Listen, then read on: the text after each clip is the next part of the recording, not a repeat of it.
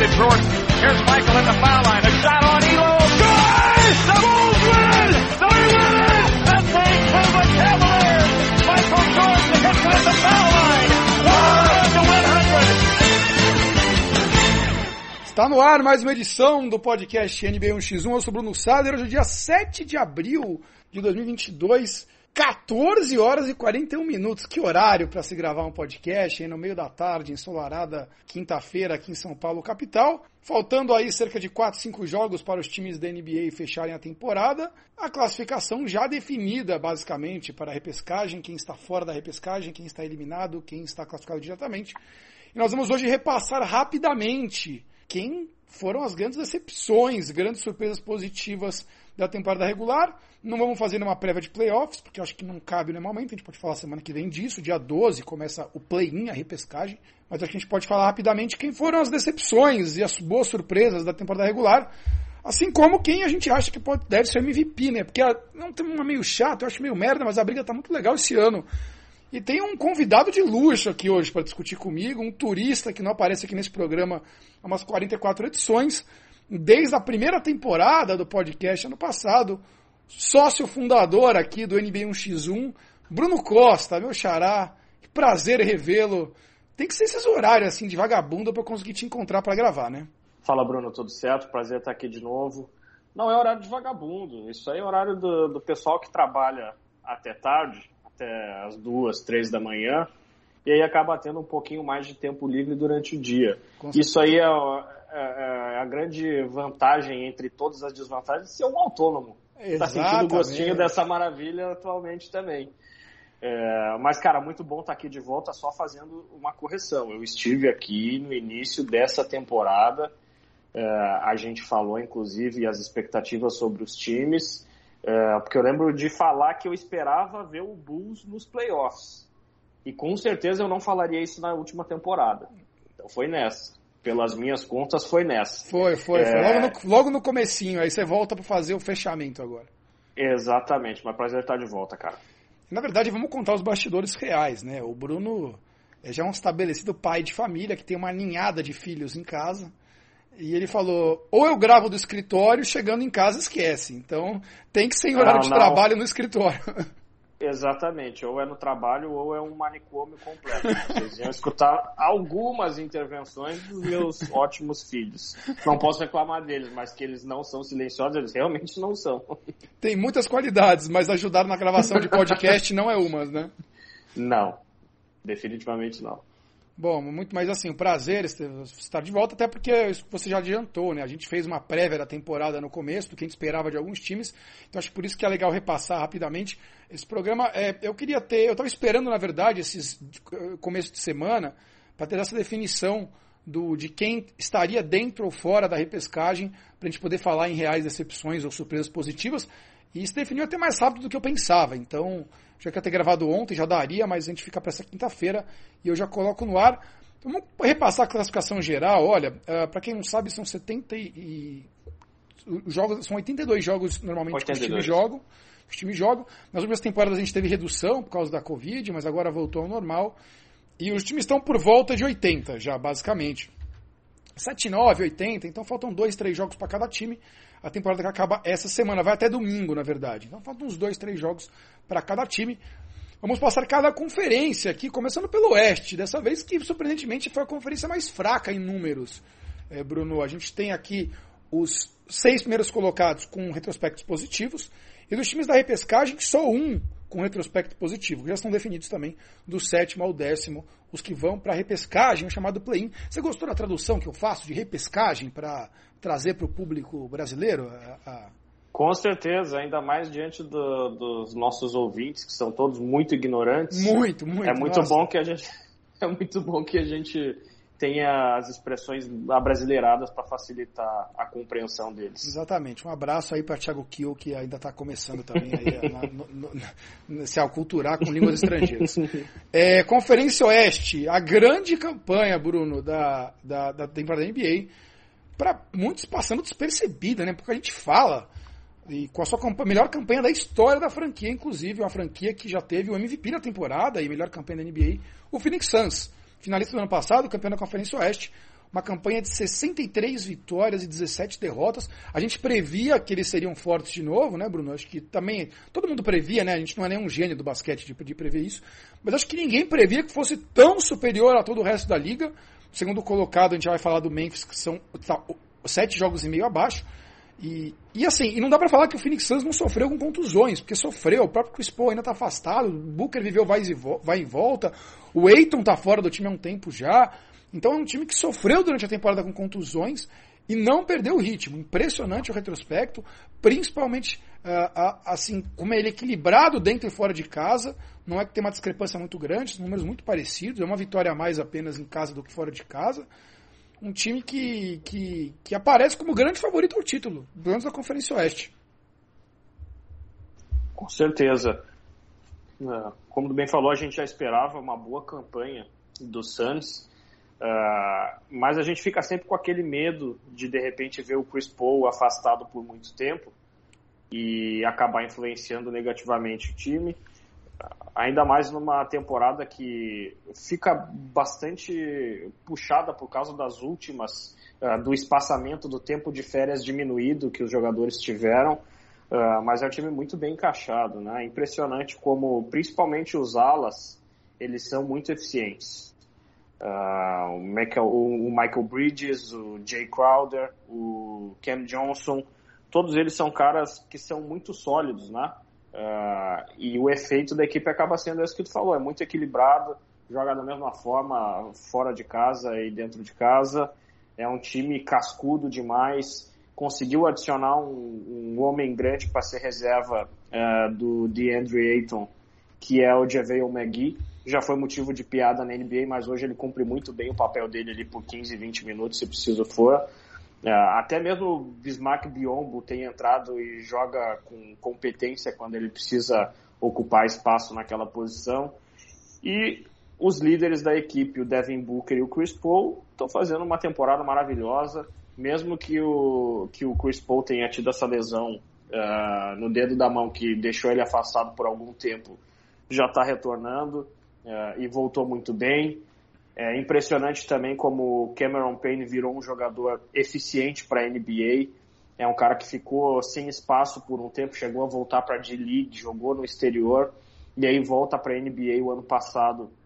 Surpreende todo mundo e continua mantendo o mesmo nível, talvez até melhorando um pouquinho esse ano. Então é impressionante o que esse elenco tem conseguido fazer e eles estiveram envolvidos numa polêmica uh, bastante grande no início da temporada, porque foram é, desvendados algumas, alguns casos. Tem investigação forte ainda até hoje sobre o dono da franquia, o Robert Sava, é, é um sobre verbo, o né? tratamento que ele. É, exatamente, basicamente isso. Uh, mas tratamento discriminatório com vários funcionários. E mesmo assim conseguiram ignorar, passar por cima de tudo isso. Tiveram algumas derrotas ali no início da temporada e depois o time virou uma máquina impressionante. Uh, esperavam uma boa temporada, mas não nesse nível. É, o time que só perdeu de vez o Frank Kaminsky no começo da temporada e o Dario Saric também no começo do ano passado ainda. Aliás, o Kaminsky foi em janeiro, é. mas o Saric foi ano passado. Esses não voltam, mas Chris Paul, Crowder, Booker e Aiton estão só sendo meio que preservados, devem jogar tudo certo nos playoffs. O time que teve uma ótima, ótima temporada do, do Michael Bridges também, né, que vai precisar ter seu contrato renovado, vai ganhar uma, uma, uma bagatela enorme provavelmente na, na, Aliás, ele foi renovado esse ano? Ele, ele, é, ele, ele foi renovado. Quem vai ter a opção de é, renovar é agora vai ser o Cam Johnson. É, o Aiton, o Aiton não renovou e o Cameron Johnson é, também vai poder fazer a extensão. É, exatamente. O Bridges jogou e tem os 80 jogos do time na temporada. Foi, foi incrível. Mas enfim, muito se fala que esse time, Bruno, pode estar fazendo o que o, o, o, usando um pouco do combustível que o Spurs de 2014 usou, que é um time que perde a final o do Spurs foi bem traumático, no caso, né? Que todo mundo sabe da bola lá do Ray Allen, do, do Miami Heat, em sete jogos. Mas, você esperava pensar, o Phoenix Suns, ano passado, abriu 2 a 0 na série, teve jogos para ganhar o jogo e, e, ampliar a vantagem. Tem aquele toco do Giannis no finalzinho do, do jogo 4 ou 5, se eu não me engano. Tem algumas. A, a roubada de bola do Drew Holiday. Então, tem algumas situações claramente de, de que o, o Suns poderia por detalhes e lances capitais ter saído campeão. Então eles estariam naquela jornada de revanche, né? De agora é a nossa vez. Foi o que o Spurs fez em 2014 e o time se focar no objetivo. E acho muito legal, assim. Eu não consigo ver diferente na Conferência Oeste que eles não sejam favoritos. Até porque o segundo lugar, a, a surpresa, né? O Memphis Grizzlies com 55 vitórias e o Golden State, que caiu muito recentemente, principalmente sem o, o, o Curry, né? Que já está fora de, de, de jogo faz um tempo, deve jogar os playoffs. Memphis estabelecido como segundo lugar na liga e o Golden State em terceiro. E, e em quarto lugar, com a mesma campanha do Golden State, o surpreendente Mavericks, né? Se o Golden State faz uma, fez uma primeira metade de temporada regular muito boa e caiu depois, o Dallas, por sua vez, como sempre, começa mal, com o Doncic fora de forma. E, e, a troca, as trocas que eles fizeram acabaram sendo muito positivas, né? Se livrar do Porzingis, trazer o Dinwiddie é, e, e reforçar o time com mais chutadores.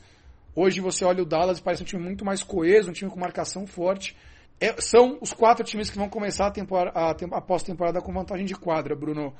Dá para esperar do. É, é, desculpa, dá para esperar do Golden State, mesmo com essa queda de rendimento, e o Curry talvez baleado, ou do Dallas, do Doncic bater de frente com esse Phoenix Suns, ou o Memphis. Um desses três, você vê quem é que você vê mais forte para bater contra o Suns?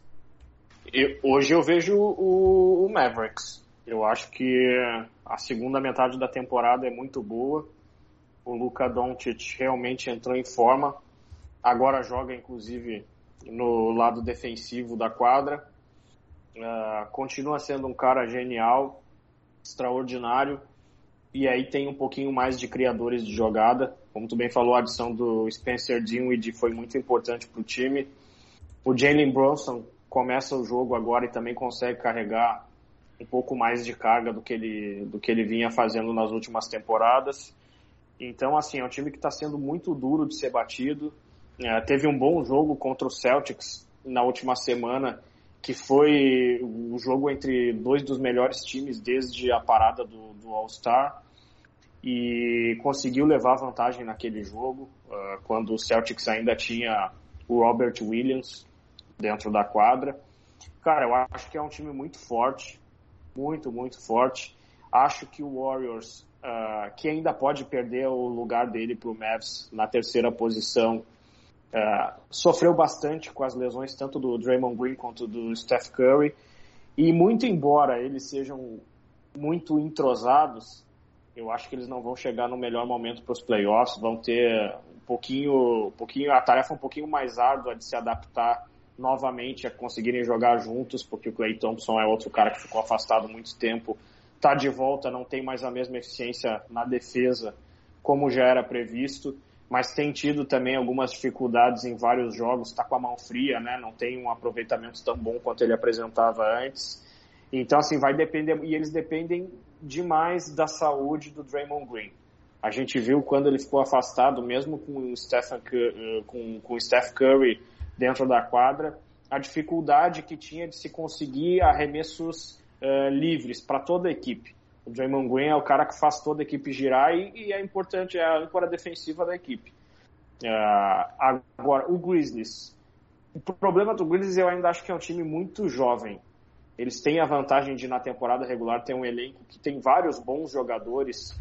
Então, mesmo quando tem algumas lesões, a gente vê como o caso do Jamoran, quando ele tá fora. Tá fora de novo. O aspecto né? da equipe tá fora, é, tá há algum tempo já. Por mais que a equipe seja muito boa, mesmo sem ele, porque tem um elenco muito profundo, uh, na hora dos playoffs as rotações são encurtadas. A gente vê oito, no máximo nove jogadores em quadra por cada equipe.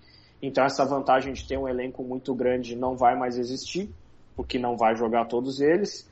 Uh, e eu ainda tenho dificuldade de ver o Jamoran voltando inteiro para os playoffs. E eu acho que o jogo de playoff é muito diferente do jogo da temporada regular, né? É mais um jogo de meia quadra, um jogo mais duro. O pessoal faz uma defesa mais forte, mais física. E não é exatamente o estilo favorito dessa equipe, né, Bruno? É, é mas eu acho que as, o, de repente o, o estilo do Warriors, por exemplo, é, de, de, chute, transição, chute rápido de três, acaba sendo mais prejudicado do que o do Memphis, por exemplo. Eu ainda acho que o Memphis tem um jogo de físico, de marcação, e, de, e que acaba. Tudo bem, é um jogo rápido também, mas é um jogo de marcação, de bola de dois pontos, que eu acho que não é de todo mal para os playoffs, sendo muito sincero, Bruno. Eu acho que é um, Ela, a gente até comentou aqui em programas anteriores que lembram um Spurszinho assim da vida, que é um jogo bem com defesa sólida, não dá cestas fáceis para os adversários. Tem uns caras lá, tipo o Brooks, que marcam pra caralho, o Deontay Melton, os caras que são umas pragas marcando ali, que vão encher o saco de todo mundo no, no, na marcação. É, o Desmond Bain. O Desmond Bain, também é muito bom na grande. Então, É, o Jaron Jackson Jr., inclusive, que é talvez o cara mais importante na defesa do, do Grizzlies. É um cara muito grande que normalmente ele fica com um jogador uh, de menor potencial ofensivo do outro time para ajudar os companheiros nas coberturas. Uh, mas eu acho que ainda assim, eu te dou como exemplo os jogos deles contra o Mavericks essa temporada. O Dallas Mavericks é um time que, assim como o Suns, não acelera o jogo. Por que, que eles não aceleram o jogo? Os caras têm armadores geniais que tu não vai conseguir fazer com que eles apressem o jogo deles. Eles vão levar o jogo na, no, no, tempo que eles quiserem, no ritmo que eles quiserem, vão colocar os companheiros em boas situações, que são o Chris Paul e o, e o Luka Doncic. E o Grizzlies teve muita dificuldade, por exemplo, nesse duelo contra o Mavericks, que faz esse tipo de jogo. Contra o Suns, eu não posso usar como exemplo, porque o Suns estava jogando com o time titular cinco jogos atrás, e o Grizzlies com o time todo reserva, eles conseguiram o famoso sapeca contra o Suns. Mas eu acho que assim, e outra coisa, né, Bruno? É um time ainda muito verde. Ah, né? sim. De sim. jogador muito experiente ali. Quem é mais experiente é o Steve Adams. É. E de resto é um time todo muito novo. É uma equipe que draftou muito bem Kyle nos últimos Anderson. anos. É, o Kyle Anderson, que também não acho que vai ter um, um tempo de jogo muito grande nos playoffs. Uh, então, assim, eu acho que é um time que ainda está amadurecendo e que deve chegar mais forte para as próximas temporadas. Eu não duvido, sinceramente, eu não duvido que os caras consigam chegar à final de conferência, mas eu acho que hoje os favoritos para mim são, são o Suns e o Mavs. É, eu aposto que o Memphis vai dar uma, uma evoluída no que eles conseguiram ano passado. No passado, para quem não lembra, eles conseguiram sobreviver à repescagem ao play-in. Então eles ganham do Spurs e depois ganham do Warriors, né? E tiram o Warriors da, da pós-temporada e fazem uma série chatinha contra o Utah Jazz para começar, ganham jogo, ganham o primeiro jogo. Então eu, eu, espero uma evolução do que eles conseguiram ano passado. Uh, agora sim, a gente já fala daqui a pouco, eles devem pegar um confronto chato, primeira rodada. Então, mas eu acho que esse time deve chegar pelo menos na semifinal de conferência. E eu torço para que chegue na final. Eu torço, eu quero ver esse time do, do Memphis crescer e ganhar a rodagem, mas acho que não está pronto para de repente ser, ser, campeão seria uma surpresa da conferência, com certeza. É, ah, o, sim. O, o, Golden State eu todos cada vez mais descrente e o Dallas, o jogo de marcação, como a gente falou, é bom nos playoffs, né? O Finney Smith também, que acho que você não comentou, é um cara que está com muito Isso. tempo de quadra, marcando pra caralho e sendo muito importante muito time. Então, é um time que parece com um cara mais de time, time. A gente já falou isso em outros programas. Passando para a parte. Uh, tem três partes da tabela da Conferência Oeste, né? Aí tem um grupo que é quem está no limite da repescagem ali. Um que está garantido, na verdade, já se garantiu na, na, fora da repescagem, que é o Utah Jazz, que caiu muito do ano passado, né? Mas agora deu uma respirada recentemente, jogou um pouco melhor, mas não passa nenhuma credibilidade para os playoffs, sinceramente. O, o Spider Mitchell não está jogando tão bem quanto, quanto gostaria. E os caras se odeiam, né? Os caras se odeiam. Parece que o, é, o os elenco. dois principais jogadores se odeiam. Acho que não é nenhuma questão, às vezes se odeiam, mas, mas jogam bem juntos, mas não tá ornando, parece que não, não sei lá, não tá indo mais. Se fala em demissão do, do ótimo técnico do Queen Snyder, que tá no teto do Jazz. Vamos ver como é que esses caras vão se portar nos playoffs. E aí vem os dois times que são que, que brigam ainda para ver quem vai classificar direto, quem vai jogar a repescagem. Nuggets com 47 vitórias e o Timberwolves com 45 vitórias. Ambos têm a mesma quantidade de jogos, ambos faltam dois jogos. É, o Nuggets continua na jornada do Jokic para ser o MVP, para brigar pelo MVP, jogando demais, apesar de ter perdido do Spurs essa semana. É, o Nuggets é um, é um time que, que, que, deve, inclusive, ficar fora do play-in, tá? Porque hoje, basicamente, precisa ganhar um jogo só, dos dois que faltam, para ficar fora do play-in. E o Minnesota precisa ganhar os dois jogos e que o, e que o Denver perca os dois jogos. Então. É, e, o, e o Nuggets pega o Lakers no último jogo da temporada. Então. que a gente já vai chegar na, no Lakers. Então o Nuggets deve sobrar em sexto. E o Timberwolves, surpreendente, que flertou tanto tempo, chegou a jogar o Jazz e o Nuggets para esse bloco da repescagem, mas agora deve ficar mesmo com a sétima vaga no play-in.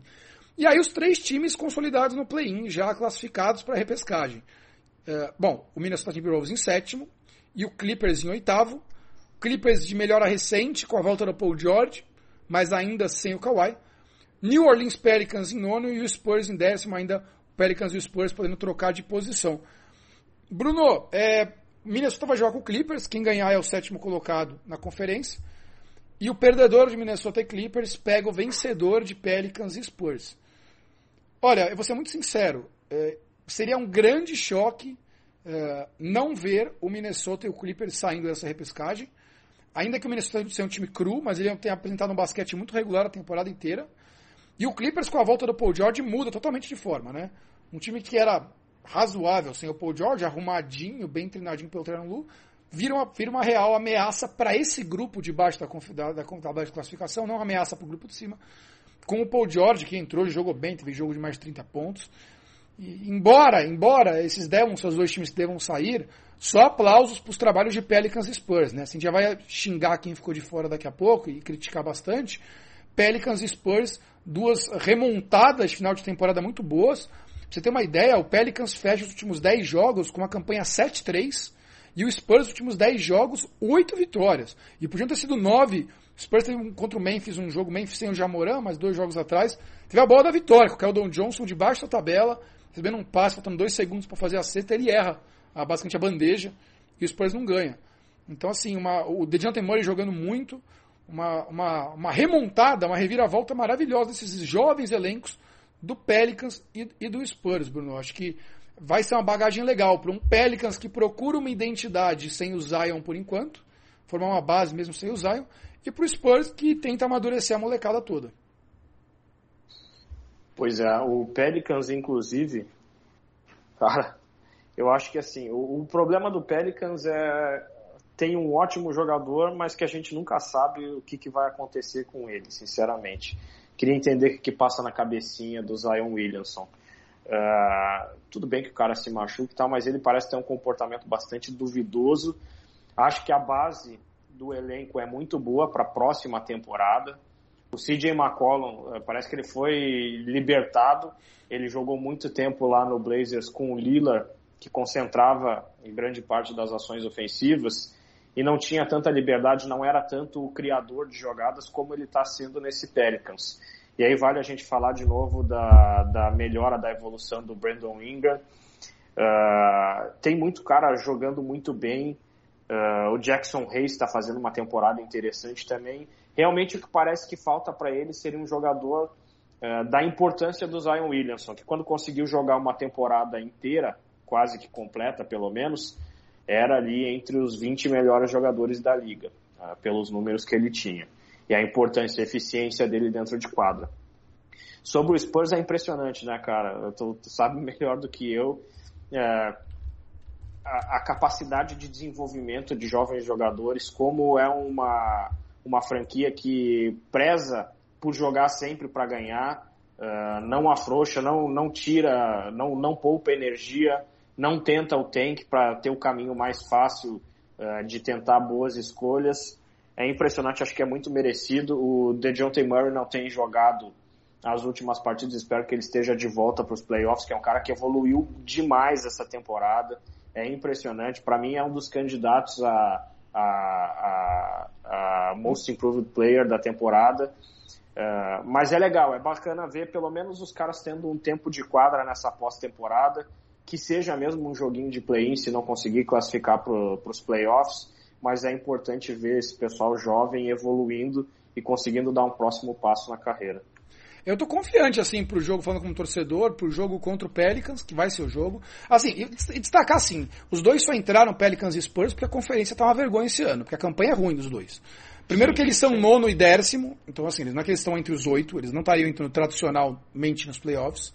E a campanha do Pelicans é 35-44, a do Spurs é 34-45. Então assim, duas campanhas fracas para um time do Spurs que, era, que tem uma sequência de quase 20 temporadas com, com campanhas positivas. Então, é, é, são campanhas fracas, mas dois times de desenvolvimento. E eu tenho, assim, mesmo o jogo sendo em, em, em Pelicans, Bruno Costa, na cidade de uhum. Pelicans, é, que não é a maior torcida mais fanática do planeta Terra, eu acho que os A menos, inclusive. É, eu tenho, eu tenho, eu acho que os Spurs têm hoje time para para ganhar pelo menos do Pelicans e fazer um segundo jogo aí sim muito mais complicado contra Minnesota ou Clippers. É, o, o, o desenvolvimento do Jonathan Murray é muito bom, mas também destacar o Lonnie Walker, o Keldon Johnson. O Spurs teve propostas, teve, teve interessados por esses caras, quando se falava em Kyrie Irving, Ben Simmons, o Spurs nunca quis abrir mão de nenhum deles. O, o, o Josh Primo, que é um moleque draftado esse ano, de 18 anos, se desenvolveu também, já está sendo útil. O, o Devin Vessel, do ano passado, também, já está jogando muito bem, chutando muito bem de três. Então você, você olha para o time e, e, vê uma esperança, uma luz no fim do túnel, isso é muito legal. Como eu falei, espero que os Spurs joguem uns dois joguinhos, pelo menos, para ganhar um pouco mais de casca. É isso que você falou, a mentalidade de desenvolver os caras jogando para ganhar sempre. Não fazendo força para perder e pegar a escolha de draft. Acho isso muito importante. Não quero gastar mais tempo antes de xingar o Lakers, mas é, você tem alguma esperança que o Kawhi volte e o Clippers? Porque assim, o Clippers com o Kawhi Leonard em, de forma e o Paul George Pra mim é favorito da conferência, para brigar com o Santos. também acho. Só que assim, o, o Kawhi pelo menos tá indo no jogo, sentando na lateral ali, com uma cara, aquela cara animadíssima dele, não sem falar com ninguém. Mas pelo menos tá sentado ali do lado. Você acha que tem alguma chance dele aparecer pros playoffs? E se aparecer, você acha que tem alguma chance do Clippers sonhar com algo mais, Costa? Sinceramente, eu não faço a menor ideia e eu acho que nem o Clippers faz alguma ideia do que, que eu o cara vai Eu tenho certeza que o Clippers não faz a menor ideia do Kawhi, menor ideia, menor ideia. Eles devem saber que ele está treinando, como ele está treinando com o pessoal dele, mas os caras não devem fazer a menor ideia. Eu não duvido o cara chegar amanhã e falar assim, não, quero jogar. Quero jogar. Eu fiz. Eh, ele, ele foi praticamente um dos motivos por terem criado a folguinha né, do jogador durante a temporada, é, essa aí seria a melhor de todos os tempos, que o cara folgaria a temporada regular inteira e chegaria para os playoffs para jogar. É, me surpreenderia um pouco, de verdade, se, se ele chegasse e falasse, não, vamos jogar aí. Agora, o time já está muito mais forte com o Paul George, e se entra o Kawhi Leonard para jogar junto, cara, eu acho que muda completamente a figura aqui da conferência. Aí eu tô contigo. Para mim, se eles conseguirem evitar, por exemplo, o confronto contra o Suns na primeira rodada, se conseguirem de repente bater o Minnesota e entrar como o sétimo colocado para jogar contra o Grizzlies, eu acho que muda completamente a figura de toda a Conferência Oeste. Acho que seriam realmente favoritos para chegar lá na final com o Suns. Agora, no atual cenário, sem o Kawhi, acho que dá para fazer jogo duro pelo menos na primeira rodada. Dá para fazer jogo duro, principalmente se, se pegar o Grizzlies e não o Suns. Uh, quem pegar o Suns acho que vai, vai ter muita dificuldade de vencer ele pelo menos dois joguinhos. É, e eu acho que eu acho que o Tyron Luke, é o técnico, manda um WhatsApp pro Kawhi. E aí, Kawhi? Como é que você tá? Tá bom para jogar já? Não dá nem o azulzinho, sabe? No, no, no dos dois tiques azulzinhos. Imagina, nem, nem.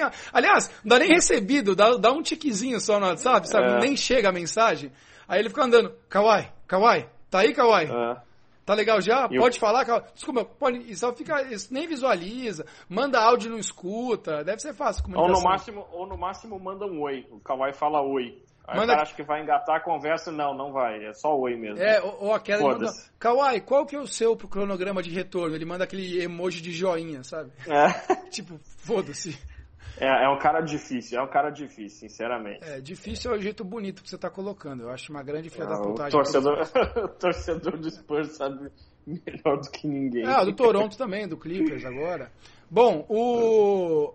E, e aí, só pra falar, fechar o que você falou, é, pode ser um confronto ingrato para o Memphis, né? Porque o, o Golden State, por exemplo, ou o Dallas, que ficarem em terceiro, podem pegar um Jazz ou Nuggets, que hoje não vive os melhores momentos. E por outro lado, um. Memphis da vida vai pode pegar um Clippers que estava lá embaixo porque não tinha ninguém, mas agora vai ter o Paul George de volta. Então, não, não, que eu não acho que o Memphis tenha time para bater o Clippers, acho que tem, ainda mais sem o Kawhi, mas, é, mas pode ser um confronto bem chato para quem ficou em segundo na conferência. Ah, é difícil, é um confronto que, que se quer evitar. O Red Jackson tá jogando bem de novo. Uh, o Morris o voltou, Norman, o Kennedy o Morris tá voltou. O, o, Norman Powell, que foi uma aquisição no meio da temporada junto ao Blazers, o cara tá voltando de novo agora. E é um jogador muito interessante para playoffs também, é um ótimo arremessador. Ele é um cara que é físico também na defesa. Uh, tem muito ala longo, né? O Batum é um cara que virou útil de novo na NBA. Tem o Paul George, que é muito bom dos dois lados da quadra. Tem o Morris, como tu falou. O Zubat é um cara que quando uh, não tem uh, um confronto tão difícil no perímetro contra o armador do outro time, ele costuma sofrer mais nos playoffs por causa disso, fazem muito a troca e quando ele vai defendendo o perímetro é muito difícil, uh, mas no ataque ele ainda compensa, ele vai muito bem. Então, assim, é um, time, é, é um time duro de ser batido e como tu disse, o Tyron Lu é um ótimo treinador, é, é um cara que teve a chance de assumir o Lakers tempos atrás, não quis, porque eu acho que a galera menospreza um pouquinho o trabalho dele. Uh, ele está conseguindo mostrar agora, sem o LeBron na orelha dele, que ele não era técnico só do LeBron, que ele é um ótimo técnico de basquete. Uh, então, assim, é um time. Eu, realmente não gostaria de ver pela minha frente no, no início dos playoffs. E o, o, Zubat que você falou, é, ele, é, ele não só é líder de rebotes do time, mas como ele é líder de rebotes ofensivos do time disparado. Ele é um cara muito útil. E o Norman Powell são quatro jogos apenas do Clippers, mas ele já é a segunda maior média de pontuação do time. São 22 pontos de média quase atrás só dos 24 do Paul George. Então, é importantíssimo o Powell também. É um time que chega com o Powell e com o Paul George de volta como um, um time chato para os playoffs. Bom, vamos fechar a Conferência Oeste falando da grande decepção, né? Porque se Houston, Oklahoma, Portland e Sacramento não deram indícios nenhum que brigariam por nada na vida, que não fosse pra, pelo troféu quem passa mais vergonha, é, o Los Angeles Lakers é a grande história uh, triste para os torcedores desse time que tem a maior torcida da liga. E. Eu não vou falar que é, é feliz, porque aí você tem que partir do princípio que você não gosta do Lakers, mas para os analistas de basquete é a história mais interessante, a do Lakers. Porque a gente conversou aqui no, naquele primeiro programa do ano, Costa, como esse time do Lakers era uma, uma uma aposta estranha das casas de apostas, porque a previsão inicial das casas de apostas é que o Lakers ganhasse mais de 50 jogos. E faltando, e faltando três jogos para acabar a temporada do Lakers, eles têm 31 vitórias e 48 derrotas. É uma campanha assim bizonha. É muito, muito, muito longe, muito abaixo de qualquer prognóstico que especialistas faziam. É, vamos lembrar que se falavam que esse time, pode ouvir nosso programa antigo que a gente trouxe, que a mídia americana falava, se falava que esse time do Lakers brigaria pela conferência. Era uma potência. Que Westbrook, Anthony Davis, Carmelo, uh, Le, próprio LeBron levariam o time a brigar pela conferência. Seria uma potência. Ah, tudo bem, não ficou entre os primeiros, mas assim, não ficou na repescagem, gente. Faltam três jogos, eles já estão eliminados sendo que quem está classificado é o Pelicans e o Spurs, que são times ainda, ainda muito incipientes, que estão com campanhas também horríveis de 35 vitórias e 44 derrotas. E o Lakers consegue ter eliminado três jogos antes. Uma sequência final agora horrível, de, por exemplo, os últimos 10 jogos foram duas vitórias e oito derrotas na reta final. É, o Anthony Davis, pesadíssimo. Nossa, o Bill Simmons estava comentando isso no podcast dele. É, um cara enorme, parece que eh, tomou famosos asteroides, como diz nosso amigo Diego Tintim, é, tomou anabolizante e ficou gigantesco, perdeu a mão do peso. É, o, o, LeBron, poxa, eu critico o LeBron por muitas coisas, eu até posso falar da montagem do time, tem muita influência dele, mas ele em si jogou bem. Ele, engraçado é que ele tinha na mão o, o, até ontem o troféu de, de cestinha da liga, né? Maior média de pontos, mas ontem o Joel Embiid passou o, o, nosso querido LeBron James. Então nem isso o LeBron tem mais, mas o LeBron tem uma média enorme de pontuação, de mais de 30 pontos aos 37 anos, é louvável. É, e, e há se admirar isso com certeza. Mas assim, com todo respeito a ele, como eu sempre falo dos cestinhas de times merdas, bela merda você ser o cestinha num time que ganhou 30 jogos de 80, meu amigo. Bela merda, serve pra quê? Pra nada. E assim, novamente, admiro que o cara jogou mais quase 60 jogos esse ano, com 37 anos, meteu ponto pra caralho, mas foda-se. O time dele foi uma piada. E, e, tem um tweet dele lá em agosto, que a gente mencionou no programa passado, acho que o Biel mencionou, dizendo: Quero ver no final vocês me cobrarem, falarem desse time, blá blá blá blá blá. Pronto, todo mundo falando agora, tirando sarro. Porque o time é uma piada. E o mais triste, Costa, para os torcedores do Lakers, é que vai ser o mesmo time ano que vem. Porque o, porque o salário está todo gasto comprometido para o ano que vem. São 40. Ah, ou, ou, é, e, não, e o problema é que não tem escolha nenhuma para ceder para alguém levar cedeu, o Westbrook. Cedeu todas as escolhas. O Westbrook ocupa quase um terço da força salarial sozinho. Juntar ele e o Anthony Davis, que mal joga e está gigantesco, que o LeBron é quase todo o salário do time. O pouco que tinha de salário eles apostaram no, no, no THT, no Horton Tucker, que não Nossa, virou, não vingou. Péssimo. péssima aposta que eles fizeram. É, jogador Perdeu da Clutch, valor de mais. mercado, inclusive, né? Perdeu valor de mercado, inclusive, essa temporada. Porque ele poderia ser, se não tem escolha de draft, podia mandar ele para troca. compensar, de repente, o salário do Westbrook para algum time. Mas mesmo assim, não vai ter gente interessada depois dessa temporada muito abaixo dele. Fica difícil pensar em um jeito do Lakers conseguir se livrar do Westbrook. Esse é o principal problema, né?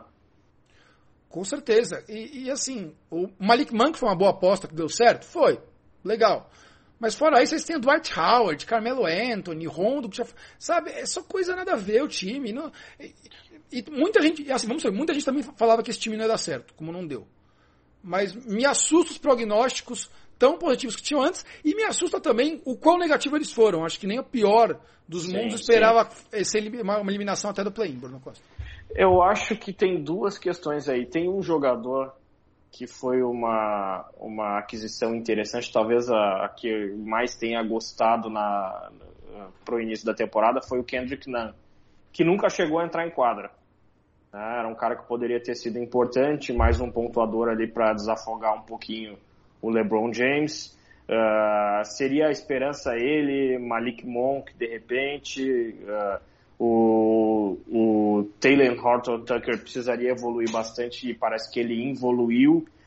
E aí acaba que a gente começa a ver algumas faces que a gente já está acostumado há muito tempo na NBA, mas que não deram um resultado nunca, como Stanley Johnson, como Wayne Gabriel, que estava lá no Kings e, porra, o cara dispensado pelo Kings, pela merda do Kings, e aí os caras recorrem de, no final da temporada a colocar em quadra o Trevor Ariza com 98 anos, sabe? Aí tem Kent Bazemore, aí tem o Wayne, o Wayne Ellington na, no elenco. Então é muito cara que está há muito tempo sem render nada na NBA, que foram obviamente apostas erradas na montagem do elenco.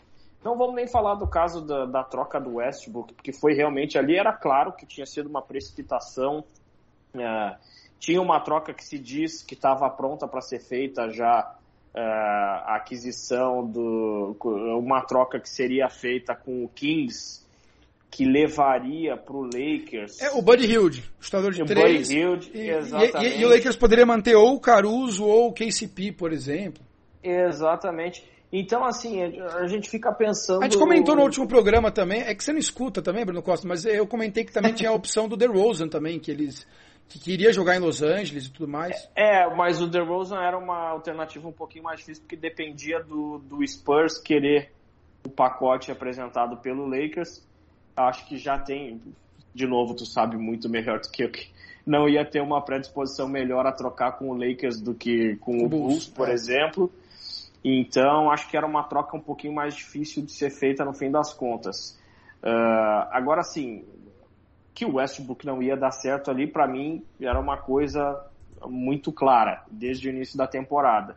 Mas foi a aposta que fizeram. Acho que também não apostavam nessa piora tão bizarra do Anthony Davis. Ele perde mesmo vários jogos durante a temporada, a gente sabe que o cara é meio de vidro, mas também exagerou essa temporada, ficou demais e quando ele jogou ele não foi tão bem. Teve alguns bons jogos aí a esmo, mas nunca teve uma boa frequência.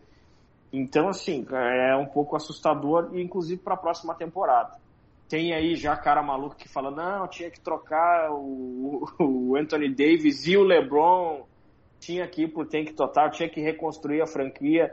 Não acho que é o que vão fazer, sinceramente. Uh, Alguém porque... roda, né? Acho que ou, ou o GM, que é o Rob Pelinka, ou o técnico. Eu acho que o mais fácil de, de rodar agora é o técnico, né? Porque parece que o Vogel já estava. Ele deu algumas declarações ao longo da temporada que pareciam já meio que, que dando uma espetadinha no, no, na direção do, do Lakers. Eu acho que ele tem tudo para pegar a malinha dele, receber um, um dinheirinho e ficar um pouquinho em casa assistindo NBA de fora para voltar daqui um tempo. É, Ou não, né? É, Ou não. Vamos ver como é que vai ser a dança das cadeiras agora final da temporada. É, e eu falo disso da troca porque o LeBron tem feito campanhas aí para outros GMs e tudo mais, falando mal de todo mundo, falando bem de gente de outros times. Eu não vou entrar aqui em futuro de Lakers, porque acho que isso renderia mais uma meia hora de programa e o que pode ser feito. Tem algumas discussões interessantes se o Anthony Davis já deu, e foi uma grande decepção, se o próprio LeBron já deu, e seja a hora, como você falou, muita gente defende isso, de um rebuild e, e do que apostar nisso, como está apostando. A moral da história é, nos últimos quatro, os quatro anos de LeBron no Lakers, primeiro ano fora dos playoffs, segundo ano campeão, sim, verdade, trouxe o troféu, mas ano de interrupção na temporada, menos jogos, bolha, jogo sem torcida, uma situação muito peculiar para entregar o resultado. Terceiro ano eliminado na primeira rodada sem nem competir nos playoffs. E no quarto ano eliminado e fora dos playoffs de novo. Então, assim, é um retrospecto apesar, eu entendo o título, e não é apesar, é um, foi um ótimo título, com muitas dificuldades, mas é, é muito, situação muito peculiar para ter tido um resultado positivo. E, e, a média dos quatro anos é ruim. Então, é uma discussão muito grande que se pode ter sobre o Lakers, acho que não cabe aqui, mas é a grande decepção, é a grande história de decepção da temporada. Bruno Costa, vamos o seguinte, vamos amarrar essa edição por aqui, e aí a gente, a gente sim, na, pra gente não vai mudar nada, porque eu vou apertar um botão aqui, fechar e começar a edição da Conferência Leste. Mas até para ficar mais fácil para os ouvintes não ficarem com duas edições muito longas, com uma edição muito longa, vamos quebrar aqui a, a essa edição da Conferência Oeste. Agradeço ao Bruno Costa, todos que ouviram. Ali no Spotify, no Google Podcast, no Apple Podcasts, você vai ter a outra edição já em seguida da Conferência Leste, para a gente passar para o Bruno animadamente falar do quanto ele está animado com o Chicago Bulls para ser campeão da Conferência Leste. Até daqui a pouco, pessoal. Grande abraço.